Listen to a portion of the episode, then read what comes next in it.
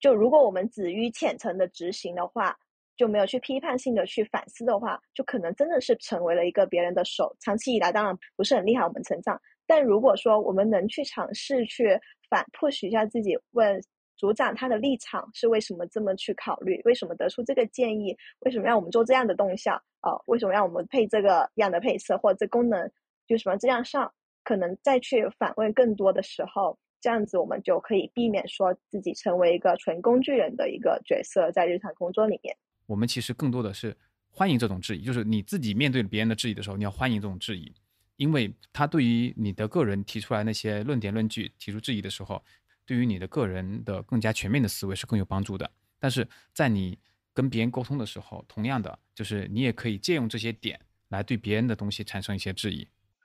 那这些二手材料，其实你不了解这里边的数据，也不了解这里边的论点是不是真的。那你就可以去通过这个报告的呃整个的分析推导的逻辑，来去进行对它的一些观点的判断。对这个问题有自己的好奇心，要想清楚为什么要做，他为什么需要我们这么做，然后就从底层，然后需要自己有好奇心。我们是近在 FM，邀你一起聊设计，聊生活，聊科技，终身学习的有趣灵魂终将相遇。Hello，大家好，欢迎收听静斋 FM，我是嘎嘎，我是 Kenny，我是仙人掌，我是南宫寒。哦，这次我们是一第一次四个人一起参与录制节目，然后也是我们的南宫第一次从幕后走到了我们就是录音的节目的正式的场合，那我们一起欢迎南宫。欢迎欢迎，特别难得我们四个人一起 在这里出席，嗯。然后，呃，这次的话，其实，呃，有一个很好的机会，就是经常被人家能够问的一个问题，就是说，哎，我经常想要和别人去进行沟通，那应该怎么去开口，或怎么去能够跟别人进行一个很好的开场的一个提问？那借用这个一个问题，其实我们也也有一个很好的机会，就是大家一起去读了一个《学会提问》这本书，刚好我也想跟大家交流一下，说，哎。这个学会提问，大家对这本书的初印象怎么样？嗯，对，那其实关于沟通的话题，我们之前也聊了好几期了。然后前段时间我们当时沟通里面有提到一本书，就是这本《学会提问》这本书。然后基于这个契机呢，有读者朋友呢也想说，我们来一起解读一下。好，那我们这一次也跟着大家一起详细的展开来聊一聊《学会提问》这一本书。嗯，那这本书给我印象就是，通常我们其实说拿不到的一些好的、有高质量的话题啊，高质量的一些讨论结果。很可能是因为我们没有办法抛出一个好的问题，就并不是每个人都能去很好的去提到最根本的一个所诉求的一些问题出来，以至于说，即使我面对一个大牛，我问他一个问题，那因为太宽泛了，或者是没问到点子上来，然后这个大牛也没办法帮助我们，哦，所以并不是这个大牛前辈不行，而可很可能原因出自于说我们的沟通技巧上，就提问方式上可能不太行，这也是我在读挺想。好好的再去研读一下这本书，也确实学会了挺多的啊，更多的东西的。嗯，是的，我刚开始看到这个书名的时候，我就想到了一个场景，就是之前经常参加的一些活动，在最后的时候都有一个提问的环节，然后基本上前一分钟大家都比较沉默，就不知道如何提问，提问一个好的问题，感觉都比较难。那我读这本书的一个目的，就是希望可以找到一个呃提问好的问题的一个方法。哦，然后我就去看了这本书，大概是这样。呃，然后关于我的话，就是说，呃，因为每个人有时提问的时候，他们可能从自己角度出发，就是没有考虑到被提问的人所处的环境，然后如何正确的提问，然后引导他们去讲出他们那个呃内心真实的想法。呃，所以说学会提问的话，其实从这部分还是蛮重要的。嗯，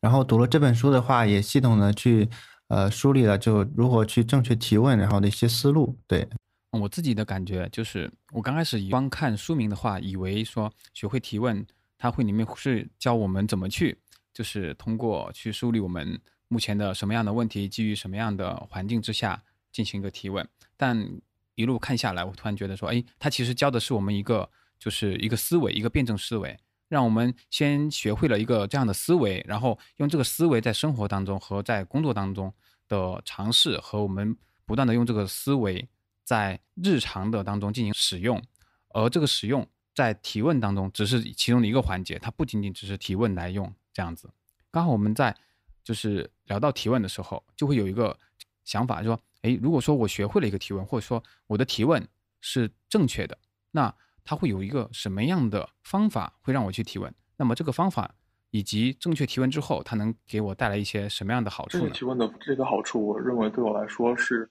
呃，只有你在了解对方的一个观点，呃，有一个观点的判断，判断它是好的还是坏的这个基础上，你去呃有一个这样的思考，然后再说出一些问题，得出一些解答，这个是对你自己的一个呃关于这个问题的深度思考的一个好处。嗯，那这里提说正确提问的好处，呃，我更想聊的是这个东西映射过来，其实就是批判性思维这个点。因为我们很多时候去说，呃，吸收知识的时候，就是看很多文章、看很多书，或者听很多人讲话，然后听完就算了，或者是没有自己更多的一些思考。那其实这个延续下来，就是我们能不能去有批判性思维，去反问、设问，对他这个文章所提的一些观点。至于这个作者这个人给我出出的这种主观结论，我们能不能去带有一定的批判性思维去反破许一下，到底为什么这个人要这么想？到底他为什么能这么说？我要不要相信他？对我觉得这里其实他的背后映射的应该是我们要去怎么样去激活我们的批判性思维，这也是我觉得这本书最巨大的一个关键词。嗯，批判思批判性思维的话，其实对于。我们的日常来讲，其实还蛮重要的。不管跟人的沟通啊，还是在生活当中、工作当中的一个对接情况，其实没办法。很多时候，我们需要去跟别人进行交流的时候，不能完完全全的，就是说根据别人所阐述的内容，完完全全的去接受。我这样的话，会有带来一个问题，就是可能我听了，我吸收了，我按照他的想法去执行了，但最后可能产出来的效果。却不尽人意，或者说这个项目本身做下来的效果是达不到我们的预期的。而当我们有一个比较好的批判性思维，或者说我们能够在这个思维当中去找到一个就是更好的切入点，让我们本身的这个利益或者说这个话题能够升得更高，然后把项目做得更深入，这才是我们当时的一个目的嘛。嗯。就打比方说，在工作场景里面，我们有同学可能会觉得，呃，经常自己可能，嗯，提出一些方案，然后都会被老板或者是被组长批下来，然后于是自己莫名成为了老板的手或者是 组长的手，以至于感觉自己的工作很没有存在感。那可能这些时候，我们反而要冷静下来想一想，是不是我们对呃没有带入去考虑老板他其实为什么要这么提。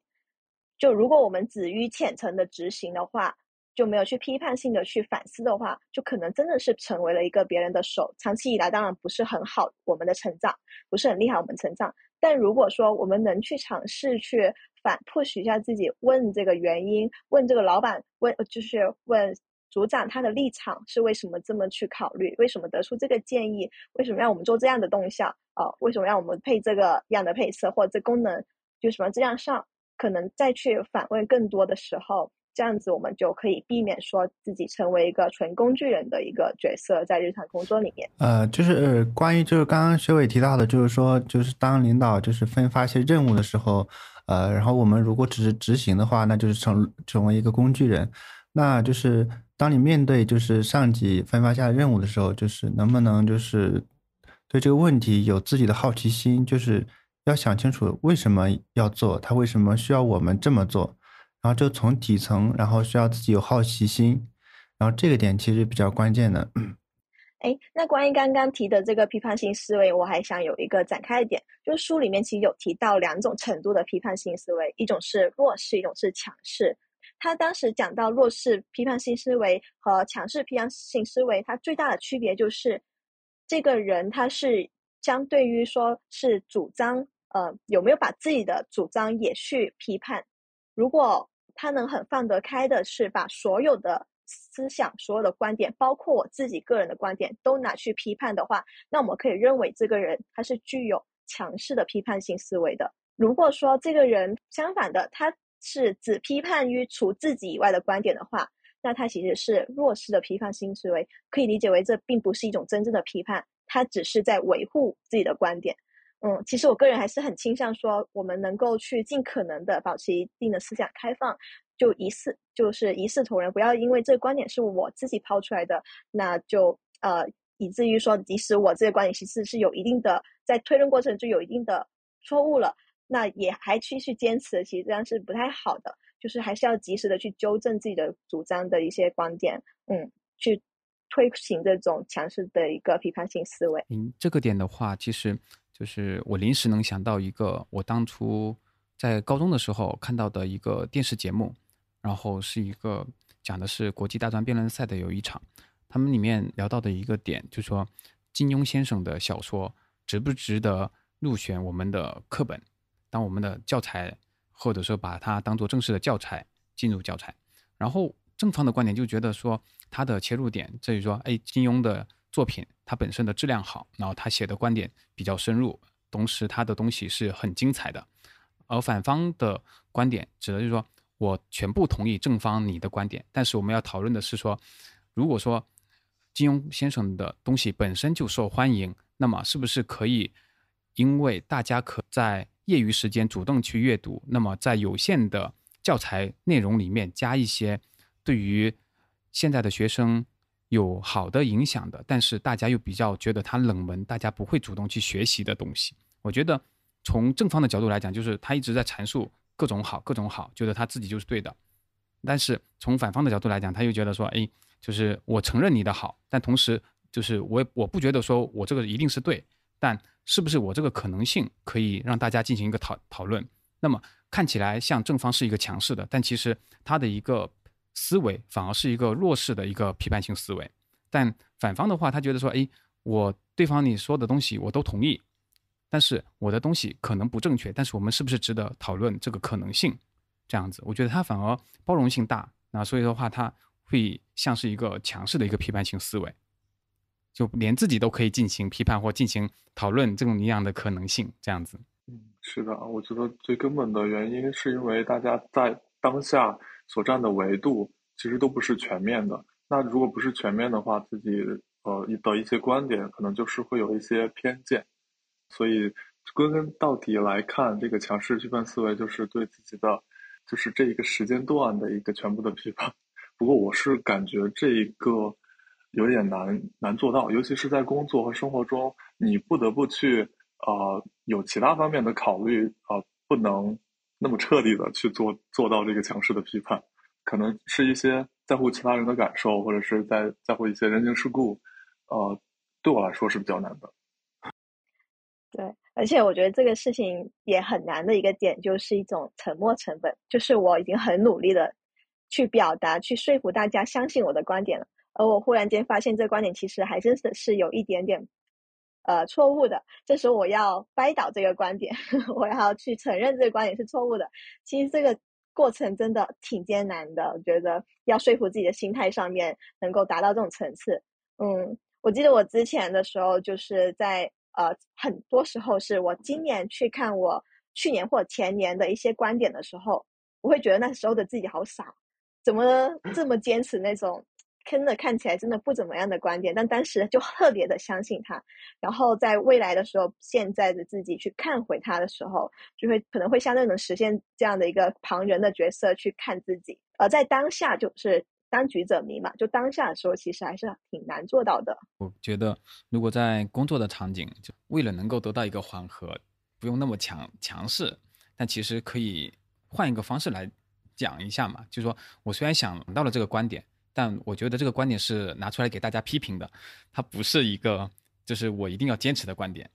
但是我这边的话有一套逻辑，我觉得大家如果能说服我，我当然很欢迎这样子。我觉得这个可能就是在提出这个方案的时候，可以就是通过另外一个点来跟大家进行阐述。我有一段时间也是会很坚持自己的方案，但过了那段方案之后，我发现，哎，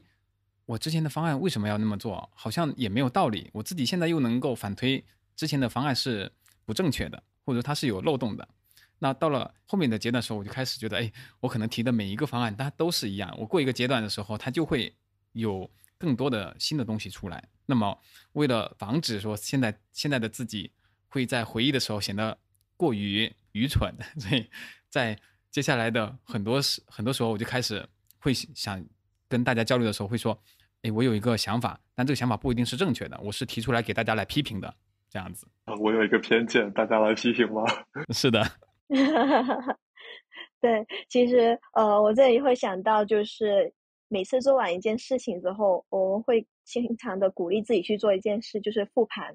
就复盘为什么要做呢？其实就是很重要的。你在这个过程里面，你在最开始立案的立项的时候，你可能获取的信息是片面的。在这当这个事情在逐步推进、在完成的时候，你的周边的人给你带来的一些见解，能够逐渐丰满你对这个事情的看法。于是到后来，无论这个方案是怎样落成的，它这些过程中的尝试和其他的方案，呃，以及理想方案的过差，这些过程中你都会有很大的收获。所以，我们可能在后面要做一个复盘这个事情，就事事有闭环嘛。其实复盘就是最终的一个复盘总结，把你整一个从前面的呃过程目标梳理下来，能够把这个事情想得更多，就是这可能就能带来一点的思考上的成长。然后我自己在感受上，我们在和别人一起在进行沟通的时候，会有一些在观点上的不同。其实这些观点来自于说我们对于一些东西的认知，以及对于东西的判断，更多的是我们的成长环境、我们个人的阅读以及我们个人的知识积累这些东西的带来的一些判断。那么这些东西结合在一起，就是说，呃，你的价值观和我的价值观有一些就是不同点，而在这些。不同点之间，其实就产生了人跟人之间的一个互动。是的，大家在沟通的时候，都是会有一些呃价值观引导的这个目的。呃，大家都是通过价值观的基础上去进行沟通和交流的。那我觉得理解对方的一个目的和价值观还是挺关键的。对，那其实价值观这个事情呢，就刚刚大家所说的，就是它是能影响人跟人之间互动嘛。那我价值观源自于哪里呢？源自于说每个人的个个人经历不同，但我还想表达一下，就是它可能更源自于说你当时的所处的角色不同。嗯，像我上一次其实我的 iPad 不是坏了嘛，然后我就去了苹果官方去找呃维修人员去维护，然后这维修人员呢，他跟我说了第一个方案呢，就是他跟我说两个方案，第一个方案就是让我去呃把这个东西原封不动的退回官网，然后官网给一个一体机的。完全新的一体机，但是要补比较大的钱，这是一个官方立场的说法。然后呢，第二个方案是，呃，他有一个私人的一个个人的一个立场，就有点人道主义的立场，就是说，其实你也可以不用花那么多钱，你可以去找第三方的帮一帮你，里面把这个机子可能撬开看一下，可能就是电池的问题，所有的文件你都能保留，也不用花那么多钱。嗯，他第二个方案其实是完全跟官方是不太。呃匹的，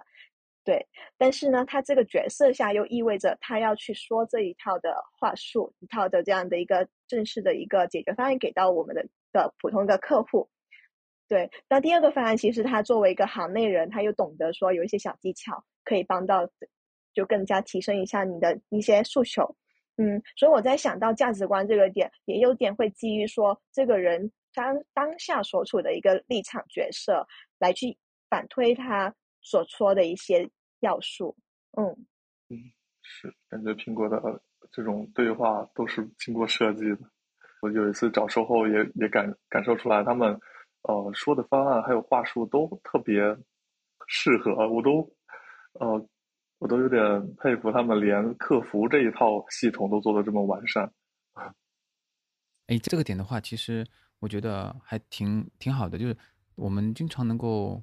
听说或者说身边的一些特别厉害的大神级别的人，然后他们很好奇你的价值观点是什么，同时他们会跟你讲一个就是他们的包容性很强的价值观点。你会发现说，不管他们这种东西怎么阐述下去，对你来讲好像是把你自己的东西给升华了。一次跟老板之间的一个沟通，我是把我的方案提交上去了，那老板会觉得说，哎，你这个方案就是做的确实不错。不过的，不过的话，我这边的话会有另外一个想法，就你你判断一下，我这个想法有没有对你来讲有没有什么参考意见，有没有什么更好的，就是帮我的想法也一起融进去、补充进去，能够让我们这个项目能够更好。因为我的这个想法可能代表了一部分使用人的一个体验，他的这个一个说法或者他的这种价值，我会觉得说，哎，他的个人的东西对我自己是有影响的，同时我的这个东西是在他的帮助之下做得更好，这样子，这个观点是比较契合到我们的这个题目，就是说学会提问，学会的提问的一个基础前提就是两个人价值观要比较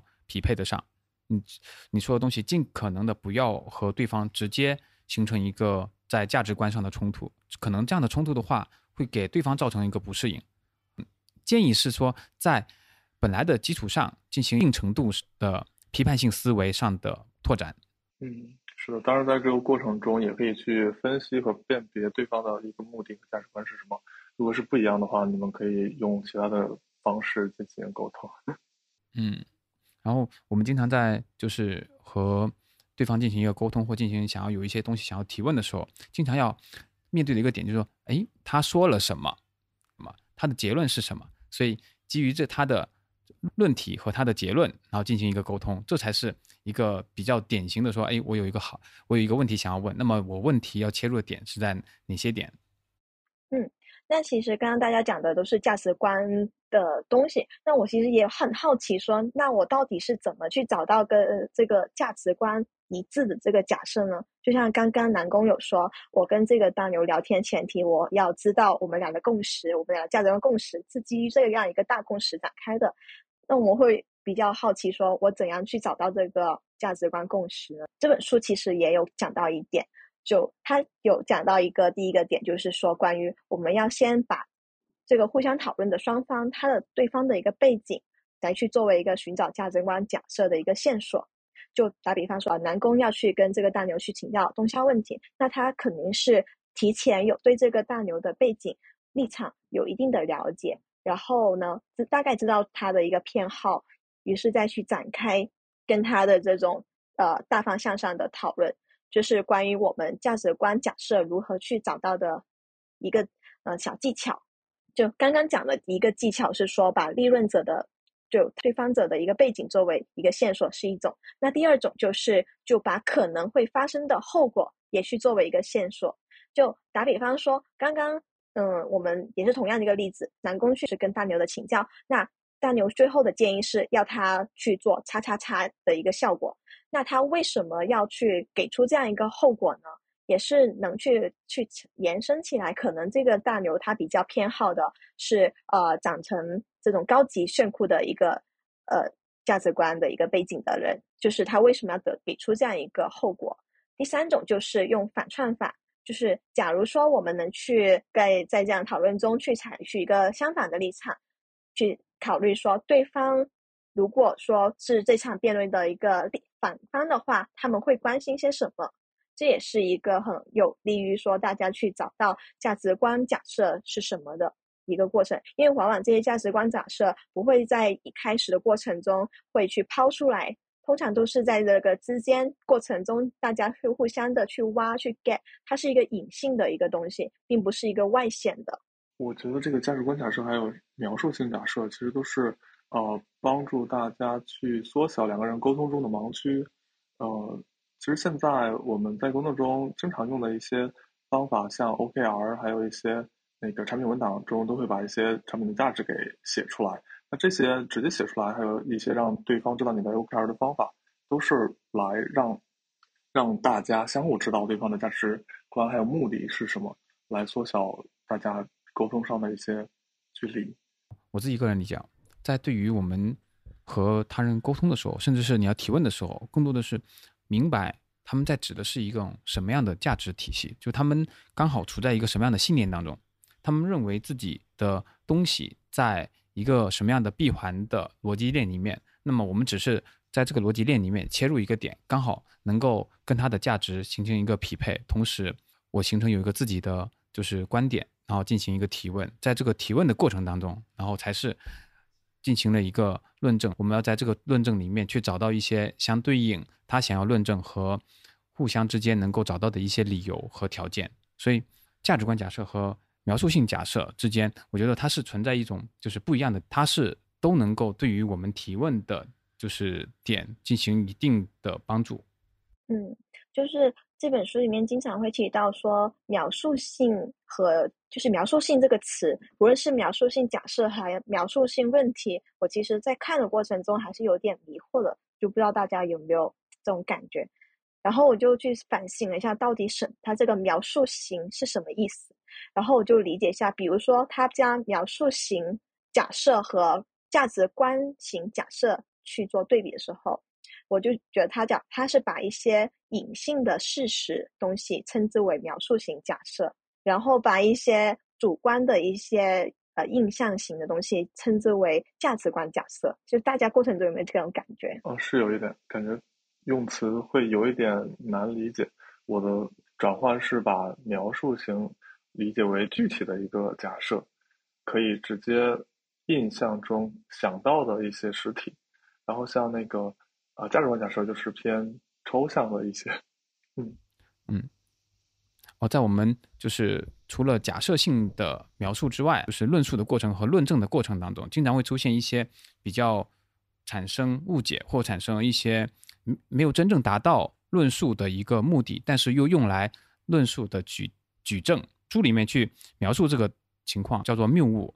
我记得他谬误里面有提到一个点是，呃，对人不对事。嗯，这个我感触也是蛮深的。就是我们经常可能在工作中也或者在生活中，就是吵架的时候，可能上头了。上头的时候呢，就会哎情绪就是这个感性高于理性的时候，很可能就会抛离出这个事情本身，转而向这个人的一些性格啊。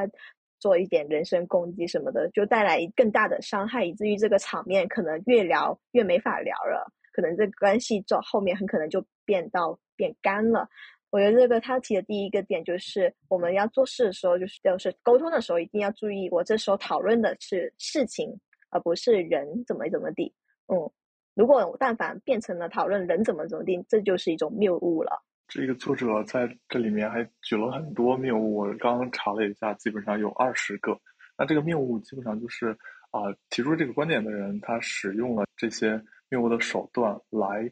让你认可他的观点的一个欺骗的手段。哦，这个点的话，觉得有点像我们日常在职场当中经常会碰到的，就其实你没有那个想法，但是经常会被人加持到那个想法上，经常给给人带的一个反馈就是说，哦。啊，你就是这样的，就是你的东西可能效果也就这样子了，会甚至是你在职场当中的时候要注意别人加持给你和别人引导你去加持，是给另外的人身上，经常会有人判断说，哎，我跟他合作，那合作的效果不好，是因为他就是那样的人。而在有这种的想法出现的时候，其实我们所说的就就是开始混淆事故与现实，就是你开始对这个人有问题，或或者说别你被人引导到。对于针对性去人，那么这这个情况之下，其实你就被带入了一个就是谬误的一个情况之下。是，呃，我们可以通过前面说的那个批判性的思维来去找到大家在书里看到的这些谬误，然后去啊帮助自己去分析这个观点是不是正确和错误的。对，就是有时候我一开始入职场的时候，嗯。也会犯这样的错误，就是我会提出一个问题，或者是别人会给我提出一个问题，它是有前缀的，前缀的一个前前提的几个前景，然后呢，我通常都会带入他所给我的这个设问下去解答问题，就给他答案。后来呢，我才发现，就是在看别人的沟通的时候，我会发现我同事们他第一句是问你这个前提假设是对的吗？我们先来看看你这个问题有没有问对，如果你的问题就不对，其实我们就不要往后再讲了。我们再看，先看一下你前面设的这个前景是不是对的，背景定义是不是都一致了哈？我们都能共识了，我们再去往下讨论，就不要着急往后面去讨论了。这也是我学到的一个很重要的一个点。是的，这个点的话，刚好在书里面就是有提到一个比较契合的点，就是关于怎么去论证这个东西，它是大家的公信力和它论证的一个有效性。这个点的话，更多的是基于大家几个点能够快速的判断出来它。每个人基于的判断依据是比较客观，同时我们的目标是一致的，我们的判断也是一致的。那么在这一致的情况之下，我们又觉得它的可信度高，那么这个来源和我们最后要推导的东西，就是可以更加值得我们去做的。嗯，那一般我们会问什么问题来去判定这个是不是可靠的证据呢？嘎嘎。嗯，一般从我个人角度上来讲，如果说基于真实的项目当中，我会去说，哎，你这个是否有数据情况来支撑？就是需求来源是由谁提出来的？那他的想法是什么？那么他有没有经过真实的调研？然后他有没有跟我们的用户进行一个切实的沟通？然后他在提取这些想法的时候，就是他有没有基于说这个想法它有的漏洞和他这个想法的未来该该怎么继续往下走？而不是说提一个想法之后啊，这个想法就能够准确的达到他的目的，可能更多的去沟通说，基于这个想法他怎么来，然后他希望这个想法未来是形成怎么样，同时这个想法有没有什么就是弊端顺带着过来的。嗯，是的，其实就有点像我们在高中时候解一个数学题的时候，你一定会去找也各种的呃公式和应该是物理题吧，就各种公式来去带入来去支撑说有这样的一些呃。评判依据，然后最后我们再去引导的一个结论说，所以它是这样的一个结果。嗯，如果没有这样的过程推导去论证的话，往往结论就不会让人家信服。嗯，那我当时看这个的时候就在想，那怎么样才能呃证明一个论点它是站得住脚的？呃，那一定是一个严密的推理的过程。为什么想到这一点？是因为在工作中，对于交互来说，经常会吸收。其他人做好的一些材料，呃，就是一些报告。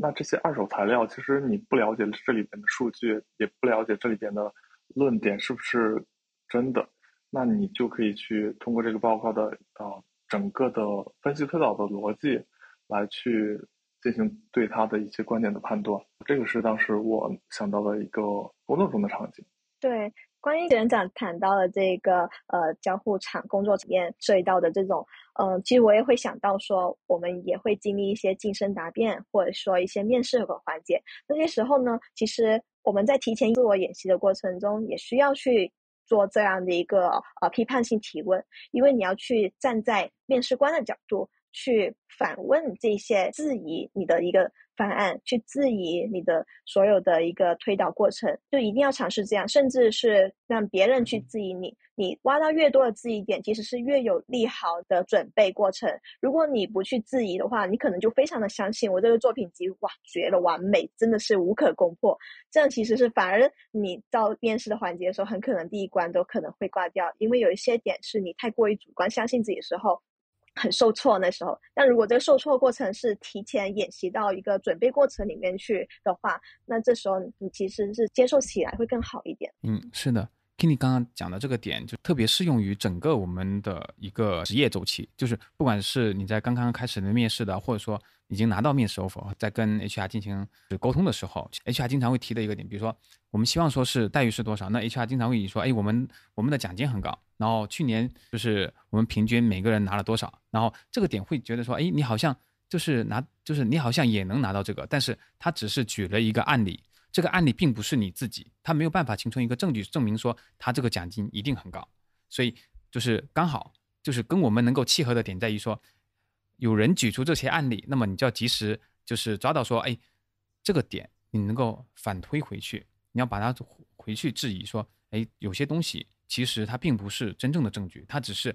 利用了这样的一个案例来进行谈的一个筹码，所以说正常情况之下有。这种可聊的空间，那么我们其实更多的是欢迎这种质疑，就是你自己面对别人的质疑的时候，你要欢迎这种质疑，因为他对于你的个人提出来那些论点论据提出质疑的时候，对于你的个人的更加全面的思维是更有帮助的。但是在你跟别人沟通的时候，同样的就是你也可以借用这些点来对别人的东西产生一些质疑。对，这个质疑其实可以更深化，就是比如说刚刚嘎嘎提到的这个。HR 给你画了一个饼，一句话的饼，这句饼呢可能有点宽泛。是的。那我们有可能话就去再深入的问的更清晰一点，就是，哎，你们团队的规模上面去年呢怎么样？大概有多少人能达到这个程度啊？虽然他不一定会说，但是呢，就是类似的，我们可以就是在一些话题上，如果你觉得呢他的这个话，呃，你第一时间不太信，一半一半的半信半疑的话，你可以去更尝试的深入的追问他。以致直到这个他所提供的这个证点，这个论证的这个点能够打中你为止。哦，当然这个我们不是为杠而杠，因为有些时候我们提这个有可能对方不太开心。嗯，这也是谈到一个沟通技巧，就是需要有一个怀着一个谦虚学习的心态，去让对方觉得你不是在杠他，你是在呃向他请教。嗯，对，这也是我觉得挺重要的，就书里提到的点。是的，同时就是我们在提到这些，就是关于论证这些东西的别人论证或你自己个人论证，要把这些点拿出来。它是一些比较主观或者说比较你拿到手的一些典型案例。那同时除了这些之外，个人的观察和我们经过就是个人或团队或者说拿到的一些调研机构调研的结果和调研的数据结果，这个这方面也是我们一个比较好的、比较有利的一个助力吧。我们在实际的案例当中会需要数据来验证我们的方案是否是正确的，或甚至是我们在复盘的时候经常会引出一些数据。那么做方案所用的数据和我们在复盘的时候所用的数据，这些数据其实只能说一部分的数据具备真实性，但是大部分的数据我们其实要对这些数据的真实性要存疑，不能把数据当做自己的所有能力和我方案的正确与否。哦，是是，就是一定要先去怀疑一下我们这数据的推导过程，它是不是来自于真实的，它有没有欺骗性，然后再去选择去相信它是在哪一些场景下它其实是适用的。因为不是说所有数据它拿出来就是一个肯定无误的，我们必须相信的一个东西。嗯，因为数据它看的是一个很客观，但如果说我们应用不好的话，它也会成为一种假性的主观的一个东西。嗯，是，我是我的个人感受是在我们做一些项目的时候，呃，你复盘或者是做一些对外的总结的时候，都会用到这个数据，通过数据来证明你的价值或者是有效性。你在这个过程中，或者是我自己的这个过程中，会不自觉的挑一些对自己有用或者是来凸显自己价值的一些数据。那那些看起来没有特别大的提升、特别大的变化的数据就不会被拿出来。那这样同理来看，可能其他的同学也会有一个这样的过程，他用这个过程来总结了一些复盘和分析，也都会有一些模糊的程度。那你就可以啊、呃用前面的一些方法，对于数据的一些存存疑的态度来分析它的整个项目是不是呃真的有它总结出来的成功，还是有其他的因素。就比如社会的大环境对一个项目的成功影响还是很大的，但是大家都会忽略这一点。嗯哎，我曾经经历过一个比较真实有趣的，就是，呃，有一个就是有一个我认为非常不错的设计师，然后他做了一些方案，同时这个方案落地以后，增长的数据量还挺可观的，就是他在策略设计策略上的一个方案，然后但是它所带来的就是不好的影响也有，但他在展示的时候就。我觉得有点好笑的点就是增长量是百分之三十，这是一个比较可观的。于是他把这个三十做的一个特别大的一个展示。那么它有个不好的影响就是转化率只有百分之五，但它的目标其实是百分之二十。那么它只有百分之五的时候，它就尽可能的往增长率去去做好看，但它的转化率就是反而被它就是极度的去放在一个小角落里面，对，一笔带过。那么在这上面，就是我们其实核心的考验的一个数据是我们的转化率，但是总体的增长率确实是提高了，但是它对于我们的目的来讲，其实没有核心达到我们的目的。但是它换一个角度上来讲，它等于说又规避了本身我们所考核的那个数据点。所以我们日常的工作当中，一是你自己可以用的时候，尽可能的用真实数据，但是当你碰到一些有人对你展示虚假性的数据，或者说展示部分数据的时候，要产生一些质疑，以及对于这个数据本身的客观性要产生疑惑，以及反推这个数据的真实性和这个数据真正背后的造成的这个数据的原因是什么。嗯那刚刚嘎嘎提这个例子，我我就好奇，他是作品集被你们看见来去讨论啊是一个真实项目，就是啊、真实项目。我的一个朋友，他参与到那个项目当，他跟我在聊的时候，觉得说，哎，我的目的没达到，但是就是同组人员在做汇报的时候，是汇报的另外一套思维出来，但是他们核心考验的那个数据点又不是那个数据，所以说最后我们在聊的时候，有一个比较明显的感觉，就是他自己其实内心有落差，但是他不太敢直接的去把这个落差进行展示，反而去展示了一个对于他们的这个项目来讲不是很重要的一个优势点，就是数据。就我首先感觉，如果他是要做作品集的话，先判断如果这个作品就这个项目其实比较大、比较好，那他确实要把它放进作品集。好，那这时候我们再去看他怎么去也能实现逻辑自洽了。就他只要把这个目标稍稍改成对应的数据，就比如说他这目标其实就是要带增长，对，然后这其实也没毛病。但如果说他没有去自我的逻辑自洽，他的目标仍然是写成是最大的目标是要提升整体转化，结果呢，他引下来的一个结论是我们看到，哎，转化确实不怎么样，那其就。感觉这颗作品集其实做的不太好。对，其实，呃，我个我个人认为，其实对于一个逻辑的一个倒推是有帮助的。这个项目对于他们那个项目来讲，或那个业务来讲，反过来推，哎，我的整体的增长是有帮助的。我虽然转化降低了，我整体增长有帮助，那么说明我在做的过程当中，我无意间达到了一个有帮助增长的点。在这个增长的点，其实可以反推说，哎，那么我们就是再去深挖一下，是否以后在做增长的时候。这个案例就能够有更好的参照性，这是一个点。就我们在进行沟通提问的时候，这个点是一个很好的点。如果说进行一个就是作品集的一个考量上，那么把这个案例拿出来，我反反推，那么是不是我前期的目标和我的逻辑方案闭环的点是可以把在路径上面进行一定程度的转化，而不是把它定位到了一个，就比如说我们转化率上，我本身就定位到。就是增长率是的，因为有些指标其实它是会有一定的，也不算是冲突吧，就是会带来一点倾斜，嗯，所以在方案上面可能是更基于说它是什么目标带来的。如果就当然最好的情理想情况是我们出于怎样的目标，最后达成怎样的一个最靠近它的一个北极星指标。就比如说这一次应该是转化率是它的北极星指标，而不是增长率。对对，但如果是换做别的项目的话，它的一个北极星指标其实是。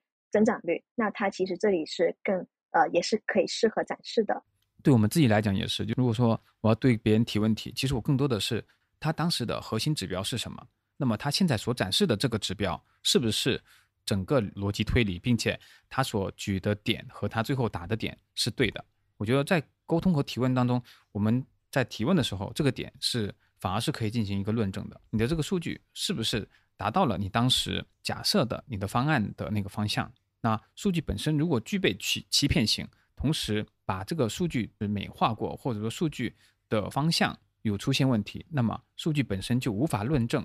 当事人跟我们沟通的时候所阐述的那个论点和论据。刚刚我们大家说的这个东西，这个案例其实就是它目标不同就会带来不同的结论。是的，呃，也会回溯起来，书里面有提到相似的观点，就书里面其实会说一个人的价值观，他的。并不会一成不变的，它会随着他的场景去做出对应的事变，这就可以理解为它的这个价值观其实是等同于我们这时候做项目里面的目标。我们一开始设立的这个目标，它是在这个不同场景里面，它是可以去做一定的一些灵活的变动的。嗯，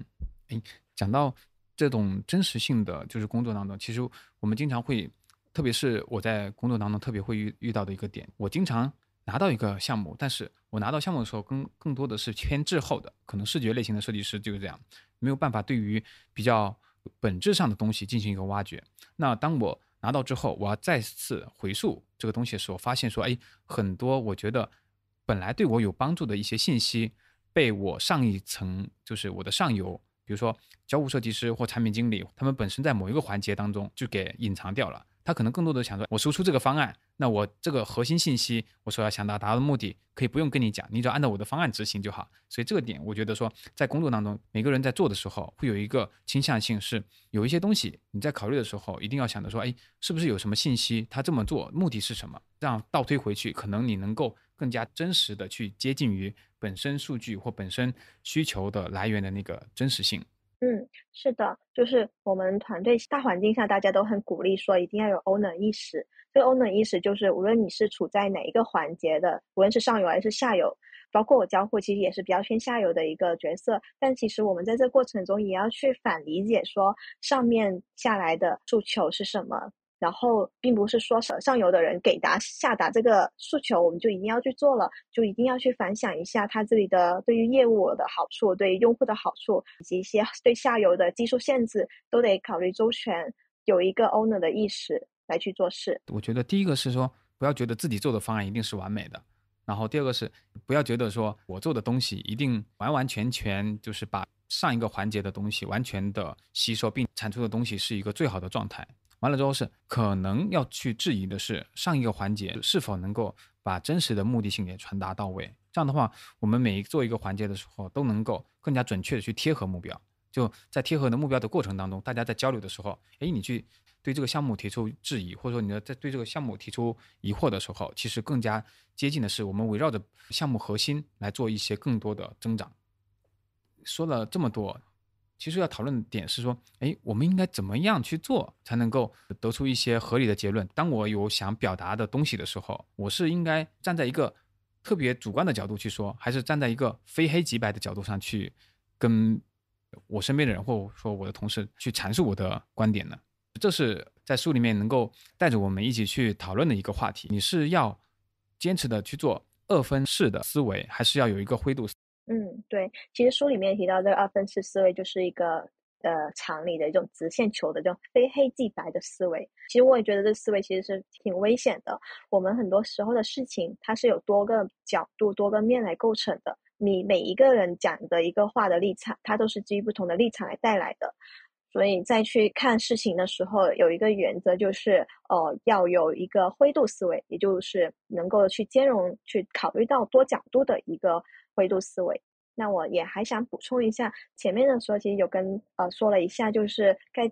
表达我们的批判性思维的时候，很容易招来对方的一个误解，就觉得你不怀好意。那我其实，在书里也有学习到一个技巧，他有说到几点。第一点就是要尽量的弥合分歧，就是要把对方的一个好的这个理由和我的一个理由达到一个融洽的、可以接受的新结论。对，就是互相融合彼此的观点，这是第一点，他提到的一个弥合分歧。第二点就是去寻求大家共同的价值观，以此来基础做展开。第三个点是提到了我们的语气上面一定要去表保持时刻记住是在虚心学习，无论我此时此刻的好奇心再强，也要去表现得很平静、很随和、很支持对方给我表呃输做输出的一个心态。第四个就是要营造一个友好的一个呃沟通的氛围。尽管我们有时候在聊的时候，越输出的时候就是越来越上头了，就比较嗨了。这时候可能会输出的过多的时候，也会带来对方就会输出减少了。这时候也要注意要控制住，不要过于强势的去输出。整体下来就是要让对方明白我是抱着学习的态度来进行的一个聊天。尽管本质上我们其实是在应用这个批判性思维。这也是我在前面有学习到的一个技巧。整体来讲，就是我们的批判性思维对于我们的帮助其实是更加全面的，不是说我接受非黑即白的，或者说我能够在他的对立面产生一个比对方更具备全面的一个知识和观点，而是说我的东西提出来，那么我其实不是在反对你的意思，我们想把这个事情做得更好，我在讨论的是一个大家都共识想要做得更好一件事。所以，批判性思维对我们来讲，能够帮助我们一起去达到一个合理的思辨，让我们去跟对方提出问题的时候，同时或者说被对方提出问题的时候，达到一个更好的磨合，把一个问题推进到一个更理想的一个状态。嗯，对，这里我想延伸一下，大家最近有没有看过二舅视频？嗯，有。看过一个火网上很火的一个就视频，对，就是因为它很火，也会带来说各个的媒体，他也会去从不同的立场去去分析这个文章，就所以在想这里，我就会想到刚刚刚刚说的，如果我只是单独的看了某一篇文章，呃，我可能就比如说那个黑他的这个文章，我可能是真的是嗯觉得这个二舅视频不怎么样，也就是这种呃毒鸡汤型的吧，嗯。但很庆幸的是，我其实是一开始先没有看到自媒体的评述，而是先是我的第一印象是先是自己看了这个视频，然后才去看了多个自媒体对他的评价，于是才有呃说，我基于我自己的价值观，我更相信哪一种媒体他的话术，比如说他，其实我更相信这其实就是在那个时代的一种呃。自己过得很不错，就是也不是说要去很崇尚他的生活，但是他这种自立自强的的一个品性，我觉得也是很值得我们去学习的。是，呃，他提到一个什么不念过往，我觉得这个价值观，其实换在城市生活的人也是很好的。嗯，其实回到这个话题上来，就是想说这个案例带给我的一个启发，就是我们在去看呃很多的东西的时候，可能不能去马上的去得出一个结论，或者是光看一个很片面的一个话术就直接给出一个结论了。其实这是不太利好我们的一个批判性思维的。嗯，也是属于一种障碍。这个点的话，其实我觉得有个有有一个自己的想法，是关于说每一个自媒体当中，他们总是想要去挖掘自己的角度才有的一些观点，才能就是输出。我其实不是不支持他们这么去去做，我觉得他们这么去做会有一些比较好的，他们输出的观点可能会切入点会越来越偏。但是，嗯，在这本书里面有提到一个点，就是指的是说。其实每一个点都是形成最后决策的一个小原因，但是每一个点都不能形成主要原因。然后，这是对于宏观上来说是这样的，但我们个人微观上来说，选择相信哪一个，其实我是觉得是源自于我每个人的一个价值观取舍来的。是的，那我们今天在讨论的整个过程，其实是希望说，呃，学会提问这本书对于我们自己来讲是有很多点。既要尝试着去倾听，然后同时要尝试着去批判性的思维，而且你还要避过一些欺骗性的东西和被隐藏下来的东西，同时还要学会怎么去屏蔽掉那些干扰项，然后能够帮助我们能够正确的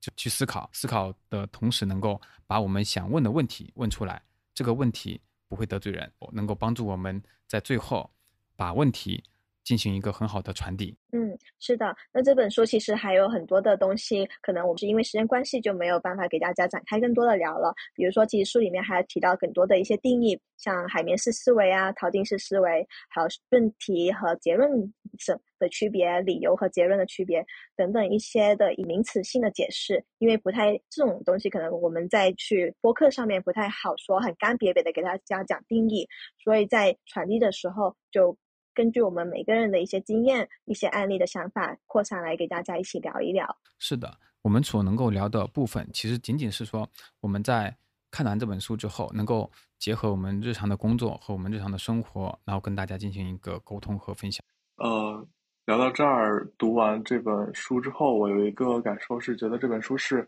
金字塔原理的一个进阶版，因为学会提问，它在开篇有讲了一些。呃，让你如何有条理的进行表达自己的观点。那在这个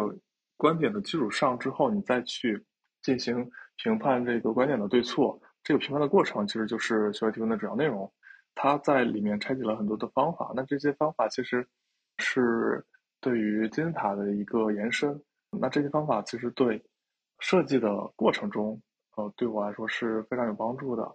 然后这有一些像那个强势的批判方法。呃，我觉得在我工作中是比较难应用，但是是一个非常理性的一个方法，让你去判断一个观点的对错，然后会让你更更有根据的去输出一些结论，去分析一些观点的对错。这个是我的感受。嗯，是的，我们自己在有限的时间里面，其实能够跟大家分享的内容也是有限的。希望大家自己呢，在其他时间，如果对这本书感兴趣的话，可以。自己尝试着去了解它，去阅读它。感谢大家今天的分享。如果你还有想了解的问题，可以通过详情中的问卷告诉我们，我们会继续邀请更多的专业设计师为大家分享。那如果大家都喜欢本期播客的话，欢迎键三连分享给你们最需要的朋友们吧。嗯，感谢大家的收听，下次再见。下次再见，拜拜，拜拜。